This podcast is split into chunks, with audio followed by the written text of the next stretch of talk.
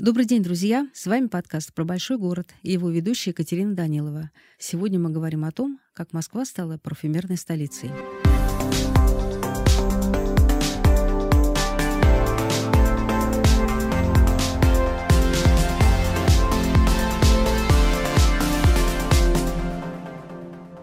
Вновь весна несет подарки пробудившейся земле. Небеса чисты и яркие, как прилавки Урале. Парфюмерная московская фирма француза Роле старейшая и крупнейшая в Москве и в дореволюционной России. Фабрика была основана в 1843 году, 180 лет назад, а сегодня у знаменитого производства Роле другое название. Это знакомая всем нам косметическая фабрика «Свобода». Продукция фабрика Роле пользовалась колоссальным спросом, и чего они только не выпускали. Мыло, духи, помаду, пудру. А названия у самых популярных парфюмерных шедевров просто поэтические. Нильская лилия, дыхание весны, махровая сирень, примавера, королевский двор, букет Наполеона, царский вереск. Все перечислить невозможно, потому что если европейские косметические дома производили 70-80 наименований, то фабрика Роле более 600. Но самое удивительное в нашей истории даже не это, а то, что узнавая и погружаясь в историю этого ароматного, прекрасно пахнущего бизнеса, понимаешь, Москва была местом фантастических возможностей и стремительных карьерных взлетов. Это доказывают две судьбы основателя фабрики француза Альфонса Роле и выдающегося парфюмера, главного парфюмера XX века Эрнеста Бо, творца Шанеля номер 5. Да, до революции 17 года Бо жил и творил в России. Об этом мы говорим с Владимиром Мироненко, директором по связям с общественностью фабрики «Свобода». Здравствуйте, Владимир. Здравствуйте. Давайте начнем с фигуры самого отца-основателя фабрики Альфонса Роле. Фантастическая судьба. Приехал в Москву, в Россию нищим, седьмой ребенок в бедной крестьянской семье. А с чем уезжал? с огромным капиталом, который он получил за проданную фабрику. Во Франции купил замок, стал мэром французской коммуны Бивье. Как вообще такое было возможно? Это удача, это какой-то характер, ему помогали. Как это получилось? Возможностей для самореализации было тогда достаточно. Второе, к французам относились вполне хорошо. Несмотря на то, что не за горами была война 812 года, но французскую диаспору э, хорошо принимали, они достаточно легко открывали двери везде. Либо это в дома богатых людей, либо это государственные инстанции. То есть лобби э, было французское? Э, французский характер тем и отличается, что он очень предприимчивый, он умеет хорошо выстраивать отношения, он умеет добиваться своего, при этом оставаясь очень обаятельным. Вот такой характер позволил и нашему Альфонсу Роли достаточно быстро э, найти круг знакомых, а ему было тогда чуть больше 20 лет. Мальчишка. Да, ну вы представьте, Подросток молодой, молодой совсем молодой человек, вот, быстро освоился, быстро понял, что с кем нужно дружить и что нужно делать, а самое главное, он понял, что есть огромная лакуна. В России не производится промышленным способом парфюмерия и косметика. В то время косметика и парфюмерия производились кустарными способами. Он решил создать сразу быка за рога, фабрику настоящую. Он стал производить косметику и парфюмерию и мыло. Вот то, чего не хватало в России. И э, все это было лучшего качества при участии, естественно, поставок из э, Европы, из Франции, из Италии. Это было оформлено, чтобы оно не отличалось от того, что знать привыкла покупать из Франции. А вот что выпускали тогда? Выпускали мыло и выпускали духи. Мыло использовалось в основном только богатыми. Бедные не использовали мыло. Оно было для них очень дорогое. Вот, это парфюмированное, тем более мыло было. Духи и одеколоны. Это было, конечно, тоже прерогатива богатых. Поэтому Альфонс Роле создавал свою продукцию для обеспеченных людей. В 1843 году фабрика была основана в теплом переулке. То есть это было уже хорошее очень отличное от всего того, что было в России предприятие. То есть это было первое предприятие промышленного типа когда идет разделение труда, когда работают машины, вот, когда работает 40 человек, есть паровая машина. Я вот читала, что фабрика была просто образцом с точки зрения новых технологий, и все новое, что появлялось вот в производстве, появлялось и на этой фабрике. Урале. Это действительно так, потому что 43-я фабрика основалась, а 46-й она уже получает э, звание поставщика императорского двора через три года. Это дорого стоит. Всего таких, скажем так, таких званий у него четыре. Это рекорд? Да? Это рекорд. У нас большего количества среди, особенно парфюмерно-косметических производств, я точно знаю, угу. ни у кого не было. А вот вы сказали, что выпускали мыло и одеколоны духи, угу. да, а я в перечне нашла еще и помады, рисовую пудру, фиксатуры, что это такое, зубной порошок, крем для лица, или это все более в поздние времена было? Ну, скажем так, это уже разнообразие, оно пришло э, к середине 19 века. Угу. Начинались действительно с мыла и духов. Причем, что интересно, ведь у нас э, не было на самом деле такой традиции, э, как, допустим, фасовать тот же самый одеколон. Роле из этой ситуации выкрутился таким образом. Он разливал духи и одеколоны в штофы. То есть, представляете, это большие винные. такие бутылки. Да, ну, винные, водочные и так далее. А почему еще? Ведь тогда железной дороги не было и развозили комивиажеры, и вообще поставка осуществлялась либо санным зимой, либо на телегах летом. Таким же образом, как развозили водку в телегах, таким же образом он стал развозить водку в штофах, которые устанавливали специальные короба, и под них были рассчитаны как раз вот эти самые телеги. Но оно долго не могло жить, потому что французы, конечно, фасовали свою парфюмерную продукцию уже в хрустальные флаконы. В 1864 году один из его друзей, Фридрих Дютфуа создает стекольное хрустальное производство в бутырках. И это перевернула буквально всю историю нашего, скажем так, парфюмерной промышленности. Потому что появились флаконы такие же, как они и были уже во Франции, в Италии, в других странах производителях парфюмерии. То есть они стали изящными из стекла и фарфора. И вот Фридрих Дютфа, он был компаньоном, имея свой пай, и в конце концов фабрика Дютфа, ее положение и определило то, что в 1899 году открылась новая фабрика – Альфонса Роле на нынешней территории, которую мы занимаем, переехав из Теплого переулка э, в Хамовниках, где она находилась с 1843 года. То есть поближе к разливу, Поближе да? к производителю флаконов. Там же еще была железная дорога, не забывайте.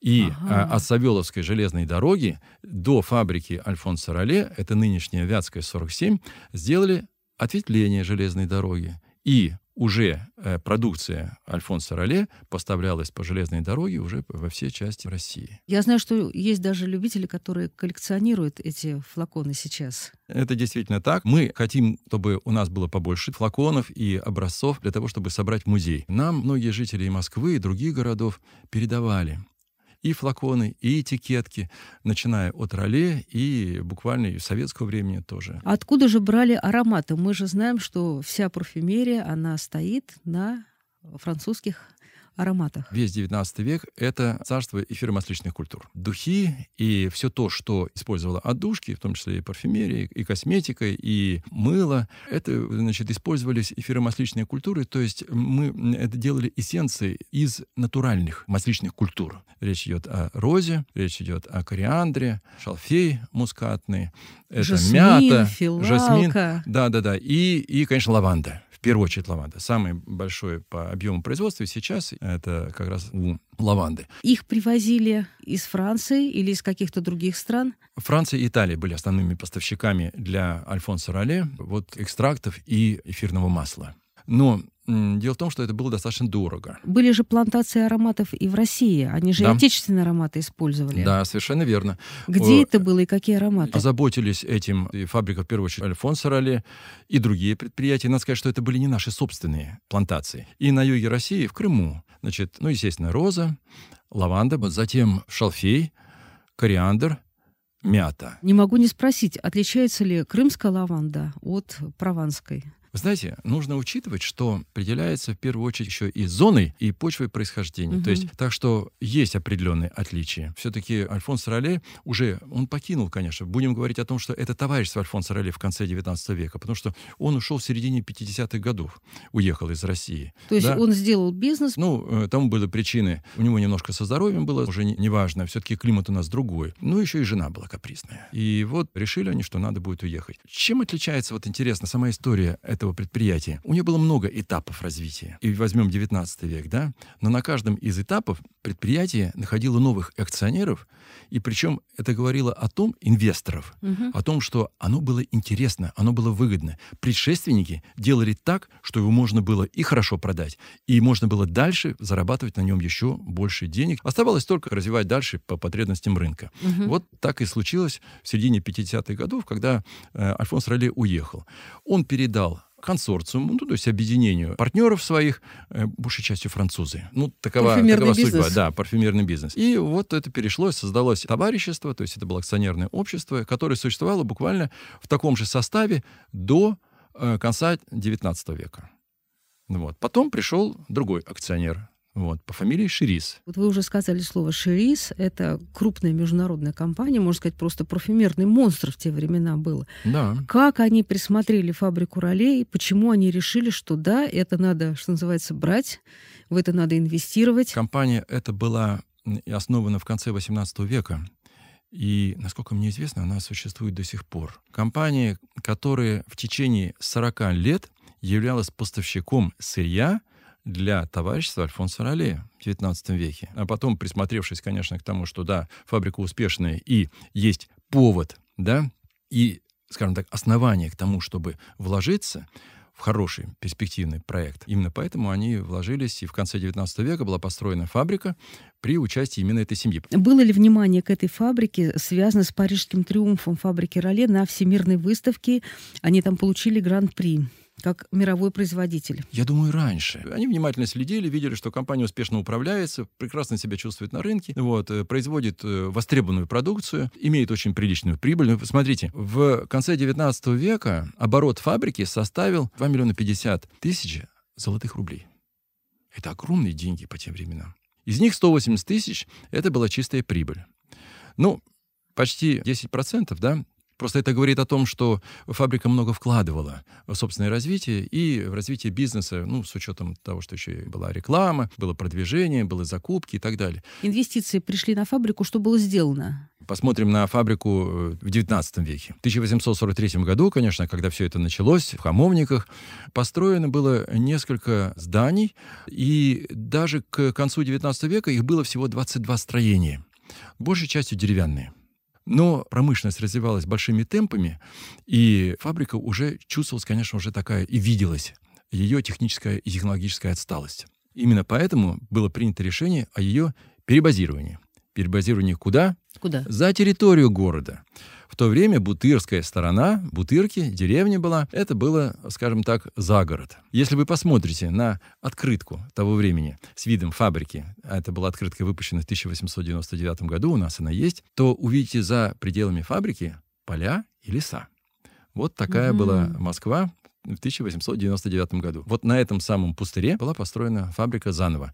Это были более 20 уже единым, во-первых, архитектурным решением, а автором был академик архитектуры Оскар Дидио. Мгм. Вот не разменивались, понимаете? И говорят, что эта фабрика была полностью электрифицирована. Да, да. И это было новое слово. Знаете, это было э, не просто новое слово, это было сверх э, новое слово, потому что оснащенность фабрики, э, она буквально поражала. А именно, две паровые машины, четыре котла для варки мыла. Одновременно можно было приготовить в этих котлах 50 тонн мыла. Только вдумайтесь. Две электродинамо-машины, плюс одна для ночного освещения. И, соответственно, вырабатывали электричество на своей территории. Шесть вальцовых машин, 10 паровых и ручных прессов, лифт и даже телефон. Ну, колоссальное предприятие. Э, Ну, а теперь от такого прозаического дела, как вальцовые машины и лифт, к прекрасному. Мы начали с того, что фабрика производила духи, и действительно именно на этой фабрике работал великий парфюмер Бо. Расскажите о тех духах, которые были придуманы парфюмерами фабрики Роле специально для России, потому что, насколько я знаю, и принималось во внимание то, что Россия — это холодная страна, Речь идет о том, что в 60-х годах 19 столетия на фабрике Альфонса Роле создали новые духи. Я сразу открою секрет. Это все-таки был маркетинговый ход. Но не без, конечно, каких-то научных изысканий и понимания того, как создаются духи для э, России. Вот. Ну, а поскольку он был все-таки экспертом, и у него был прекрасный нюх, у него у него, я имею в виду, будем говорить так, у фабрики Альфонса Мгм. Роле, да, то есть у Мгм. тех, кто работал, да, они решили, что нужно сделать что-то такое, что э, здорово будет отличаться от, э, ну, скажем так, от всего того, что было раньше. А как И придумали сделать? такое название для духов «зимние духи». Вообще в сознании французов Москва и Россия — это же зимняя страна, правда? То есть зима буквально там полгода, может быть, даже больше. И женщины, в первую очередь, которые выходят на улицу, они тоже хотят привлечь свое внимание, несмотря на то, что холодно, одеты и так далее. Каким образом? Сделали такие духи, которые раскрывают свою ноту, особенно на морозе, хорошо. И использовали эти духи для того, чтобы наносить на шапочки, перчатки, муфту и на воротники. И естественно, что когда такая дама идет по Невскому, Тверской, или же едет в открытых санях по улице, то, естественно, такой шлейф заставить обернуться обязательно ту мужскую половину, которая должна восхититься. Вот этим-то как раз и воспользовались французы, создав э, духи зимние. Это по-русски, русская трактация. А вообще э, французы называли это parfum de fourrure, то есть э, по-русски означает духи для меха. То есть э, они просто хорошо держались на мех. Ну, это известная история. И на коже, на мехе, конечно, хорошо держатся. Вот. Давайте теперь уже расскажем о самом молодом парфюмере Эрнесте Бо, который составил славу и фабрики «Свобода», и Москвы, и Франции. Эрнест Бо, конечно, это уникальное явление и э, в нашей российской истории парфюмерии, и вообще в истории парфюмерии в целом. Это молодой человек, который родился в Варшаве. Его отец, Эдуард Бо, был потомственным владельцем фабрики Альфонс Сорали. Это несколько поколений, которые были близкими людьми самого Альфонса Роле, и их и вот на нашем стыке истории, близком да, к Эрнесту Бо, у него был брат Эдуард Бо. Он находится в тени своего младшего брата Эрнеста. Это был предприниматель, которому Шерис доверили строительство фабрики. И вот эти все огромная площадка, которую ныне занимает наша фабрика, была построена по существу под руководством этого человека, Эдуарда Бо. Значит, он стал ее первым генеральным директором. И одновременно он, естественно, занимался многими другими делами для того, чтобы фабрика преуспевала. Какими? Он создает прообраз Российской парфюмерно-косметической ассоциации. То есть нынешняя парфюмерно-косметическая ассоциация обязана своим существованием тем, что когда-то объединил предприятия парфюмерной и косметической отрасли Эдуард Бо. Он же на предприятии создал кассу взаимопомощи. Рабочие получали из этого деньги. Э, Для рабочих он построил э, общежитие. Он был прекрасным руководителем, и надо сказать, что это помогло ему понять, что его младший брат, его лучше бы, во-первых, поближе к себе, но все-таки родная кровинка, да. И вот молодой человек, 16 лет, Эрнест Бо, приходит к своему брату на фабрику. Вот. И надо сказать, что этот человек уже себя проявил, потому что у него была уникальная способность, чего, в общем-то, у старших-то не было. Они были, были просто предприниматели. У него был нос. Вот тогда уже называли парфюмеров носами? Да, ну, потому что это идет от французского «le да, нос. Вот. И у него был прекрасный нюх, он прекрасно разбирался, у него была еще прекрасная память э, парфюмерной. И в дальнейшем уже, скажем так, став спецом высокого класса, он научился анализировать ароматы и прекрасно их расчленял в своем мозгу, знаете, как компьютер. Э, Из чего он состоит, даже у конкурента, да? И он прекрасно мог знать формулу и прекрасно ее вывести, скажем, заново. Ну, это отдельная история. А вообще, для того, чтобы стать парфюмером, потребовалось все-таки какое-то время. И это понимает и старший брат, и его отправляют во Францию. Вот. И он там, поучившись в Грасе парфюмерному делу, возвращается уже сюда. И, насколько я помню, в 907 году бывший тогда главный парфюмер Адольф Ле он это бельгиец, очень талантливый человек был, ему говорит, знаешь что, ты ведь уже своего мэтра превзошел. Да, это было связано с тем, что был самим Эрнестом Бо был создан новый аромат из альдегидов под названием «Царский вереск». И сегодня царский вереск считается эталоном э, так скажем, альдегидного искусства парфюмерии. Это признано. Я недавно слушал семинар в Осмотеке. Осмотека — это музей э, парфюмерии и хранилище парфюмерных ароматов в Версале. Это признано эталоном. Вот. Оттуда, от царского вереска, и началось победное шествие всего того, что создал потом уже Эрнест Бо, ставшим главным парфюмером фабрики Альфонса Роле, после того, как уступил ему это место Ле Мерсье.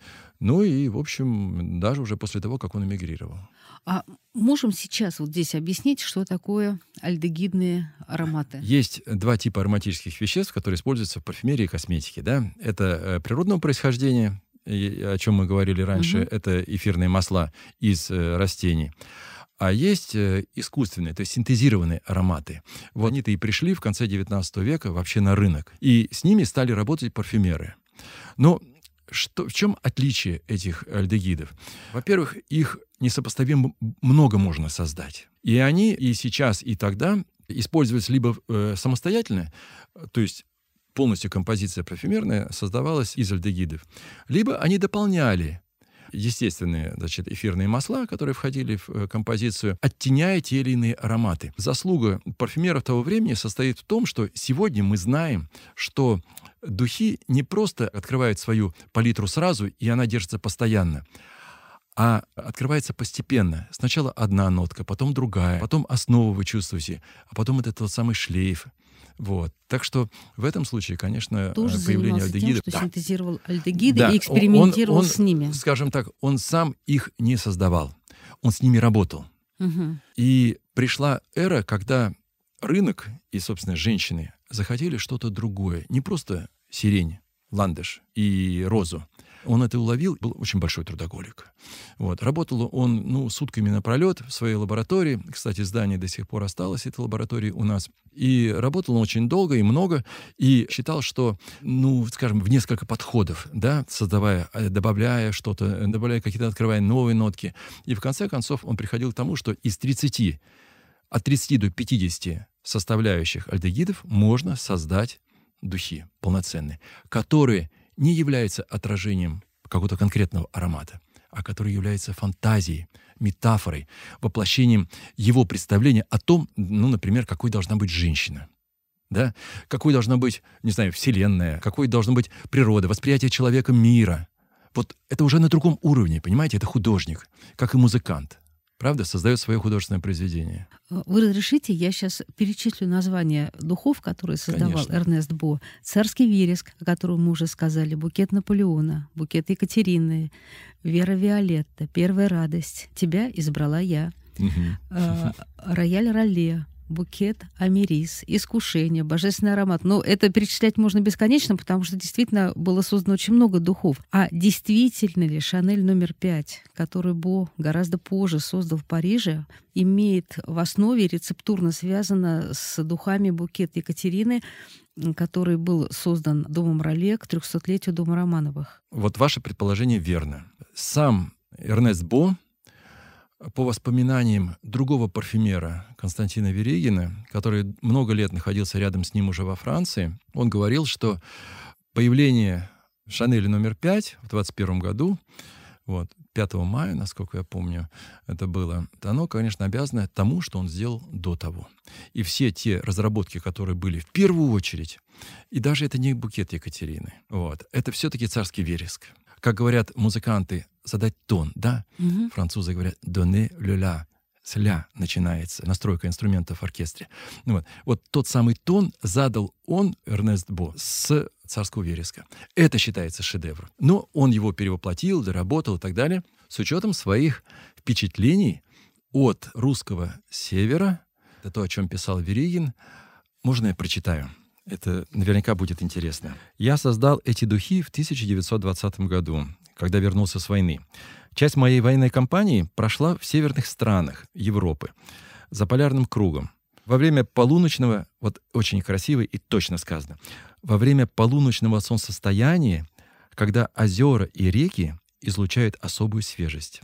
Этот характерный запах я сохранил в своей памяти, и после больших трудов и усилий мне удалось воссоздать его, хотя первые альдегиды были неустойчивы. Вот что хотел выразить Эрнест Бо в духах Шанель номер пять. Вообще нужно сказать, что этот человек был уникальный во всем. Значит, во-первых, это был большой любитель русской литературы. Он говорил по-русски лучше, на прекрасном московском наречии, ну, подчас лучше, чем любой москвич. У него был богатый, красивый язык. Он умел показать себя достойно и этим пользовался, безусловно. Он был завсегдатаем светских салонов, его можно было увидеть в консерватории. Вот. Еще он был страстным собирателем всего, что связано с Россией, да, антиквариатом. Вот. Ну и, конечно же, он себя высоко ценил. Ну вот, и поэтому иногда в шутку, кстати, об этом тоже Веригин вспоминает, потому что об этом рассказывал сам Эрнест Бо. Когда ему что-нибудь удавалось, решении какого-нибудь там, нового аромата, он перед своими сотрудниками в лаборатории принимал позу императора и говорил, я Наполеон от парфюмерии. Для него образ Наполеона, конечно, очень много значил. Но ну, мы же знаем, что после революции бы уехал из России. Многое перевернуло, конечно, в истории самой фабрики и в жизни самого э, Эрнеста Бо. В 2014 году он ушел на фронт. Ну, вот. ну, естественно, он воевал на стороне Франции. Он француз, а уже после Первой мировой войны он покинул Россию окончательно, потому что с Октябрьской революцией он мириться не мог. Все то, что он сделал на фабрике Роле, он смог воплотить дальше, работая уже во Франции на фабрике Роле, которую воссоздали в Грассе. Это во Франции, на юге. Вот. Ну, нельзя сказать, что эта фабрика очень преуспевала. Конечно, никаких сопоставлений не может быть в сравнении с тем, что было в Москве. Но это помогло ему кое-как, конечно, там посуществовать. И пришло... Следующий этап его жизни был, это, конечно, сотрудничество с Коко Шанель. Как они нашли друг друга? Они нашли друг друга благодаря тому, что у них был общий знакомый великий князь Дмитрий Михайлович, могу ошибаться. И это был брат Николая II. В этом смысле, конечно, где-то э, что-то вот соединилось да, на небесах, и князь представил парфюмера Коко Шанель. Вот. Успех был необычный сразу. Она поняла это. И, что интересно, она тоже была немножко э, суеверной. Для нее магическая цифра 5 была. Вот. А поэтому номер пять. Да. Ну, скажем так, легенда рассказывает, что протокола не было того, скажем, конкурса, который она устроила. Сам Эрнест Бо предложил несколько э, вариантов, и он их обозначил цифрами. Один, два, три, четыре, пять ага. и так далее. Вот. И ей понравился номер пять. Вот так рассказывает легенда. Номер остался композиция. Придумали очень интересный флакон для этого аромата. Он был строгий, у него был очень интересный шрифт, простой, очень строгий такой же бушон, пробка. И вот таким образом, опередив время, да, он остался ровно сто лет. А сколько времени уходило у Бо на создание оригинального аромата? Ну, Вообще-то работа с альдегидом — это очень сложная работа, поэтому нужно учитывать, что он работал долго. Он вообще считал, что аромат должен выстояться. Аромат должен, скажем так, дожить до своего состояния. Он многое дополнял, менял. Ну, ну представляете, что в составе самой композиции э, «Шанель номер пять» всего 90 альдегидов. Вот и из, он каждый из них э, слышал, он, да? Да, он, ну, скажем так, слышал носом, да. да. Он прекрасно это понимал, но вот как математик, да, работает с большим скажем так, набором цифр, да, чисел. Вот из этого нужно что-то сделать, что станет гармонией. Это феноменально. Поэтому, но несмотря на величие, несмотря на талант, конечно, это сразу не давалось, и поэтому он несколько подходов это делал, и достаточно долго, учитывая его трудолюбие, и в конце концов он приходил к совершенству, как он считал. Это занимало, отвечая сразу на ваш вопрос, mm-hmm. до нескольких месяцев. То есть один аромат он создавал именно А его так. рецептуры хранятся на фабрике? К сожалению, нет. Но современные технологии позволяют нам и в этом нам обещала помочь Конфедерация парфюмеров и флейвористов, у нас такая есть в России, что они воссоздадут для нашего будущего музея те ароматы, которые были раньше. Ароматы действительно сохранились. Есть. Если даже, как говорят специалисты, на донышке останется несколько молекул того, мы сможем восстановить вам этот аромат. Я очень хочу, чтобы и царский вереск, и некоторые другие наименования, с ними вот тот посетитель нашего музея, который придет к нам, уже когда мы переедем на новую территорию, он смог это почувствовать, окунуться в ту атмосферу того времени и почувствовать, что сделал реально Эрнест Бо. Был ли тогда промышленный шпионаж? Воровали ли ваши ароматы конкуренты? Шпионаж наверняка был. Но ведь не случайно рецептуру прятали в сейфы железные сейфы на очень много замков, я точно знаю. У нас, кстати, сохранился один из этих сейфов на фабрике. Представляю, как он прекрасно пахнет. Конечно, если говорить о способностях, то у Эрнеста Бо они были. Ведь он мог разложить, скажем, там любую парфюмерную композицию и у Бракара, того же конкурента, э, переложить... Давайте мы скажем, что Бракар — это нынешняя... Фабрика «Новая заря». Он мог это сделать. То есть повторить то же самое, что сделал Бракар. Да? Но этого не было. Во-первых, был э, кодекс чести. Вот люди такого уровня, как Бракар, Сиу, Роле, ну, в лице Эрнеста Бо, они не могли себе позволить просто заниматься промышленным шпионажем. Они создавали свое. После революции 17 года компания была национализирована, как и все остальные компании. Но предприятие осталось крупнейшим. Мы знаем, что огромное количество инноваций, связанных с э, той продукцией, которая там производилась. Вот расскажите об этой уникальной продукции. После революции действительно историческая реальность была такова, что парфюмерия высшего класса в советской России не нужна была. Был голод, была гражданская война, был тиф. Что нужно было? Мыло. Мыло, совершенно верно. Поэтому советское правительство озаботилось тем, чтобы в первую очередь восстановить производство мыла. И вот именно поэтому бывшая фабрика Альфонса Роле э, стала называться Государственный мыловаренный завод номер 4. Но это продлилось недолго. В 22 году уже по нашим данным, поскольку у нас документы есть в октябре 1922 э, года, фабрику переименовывают и называют ее в тенденции того времени ярко, запоминающееся. Название получило «Свобода». Вот. И с тех пор фабрика уже живет совершенно по-другому. То есть э, она становится производителем массовой продукции, и поэтому все, что было связано с производством спиртовой продукции, да, а духи делаются на спирте, их передали новой заре. А мы, фабрика Свободы, бывшая фабрика Альфонса Роле, стали производить косметику, мыло, позже зубные пасты и пеномоющую продукцию. Основное вложение государство сделало как раз э, в технологическую базу именно этого предприятия «Свободы». Ну и дальше пошло-поехало. То есть это стало не только базой производственной, но и, так скажем, внедрение новых наименований, новых технологий, новых рецептур. И я могу перечислить. Ну, давайте перечислим, Интересно? потому что мы ну, все пользуемся этими да. Хорошо. Э, вещами, и мы Хорошо. многого Но не знаем. Кремы на основе обратной эмульсии, то есть питательные, это жирные кремы, стали производить впервые на фабрике «Свобода». И знаете, кто долгожитель? Люкс. Вот, люкс, совершенно Сколько верно. Сколько лет ему? О, о, его стали производить в 1935 году. И до сих пор производят? Да, он до сих пор производится. Это плотный такой крем. Этот крем хорош, особенно в зимнее время года. Вот, он хорошо защищает кожу и делает кожу бархатистой. В 1937 на Всемирной выставке в Париже этот крем получает гран-при. Детский крем, я знаю, что он тоже долгожитель. Его значит, производство началось в 1900 1954 году. И тоже мы до сих пор его э, производим, но мы посчитали примерно по нашей статистике где-то выпустили более 430 миллионов штук. А он попал в книгу рекордов Гиннесса? Была бы возможность, наверняка он бы попал. И согласие, скажем, тех авторов, которые ведут эту книгу рекордов Гиннесса. Но я думаю, они испугаются таких масштабов.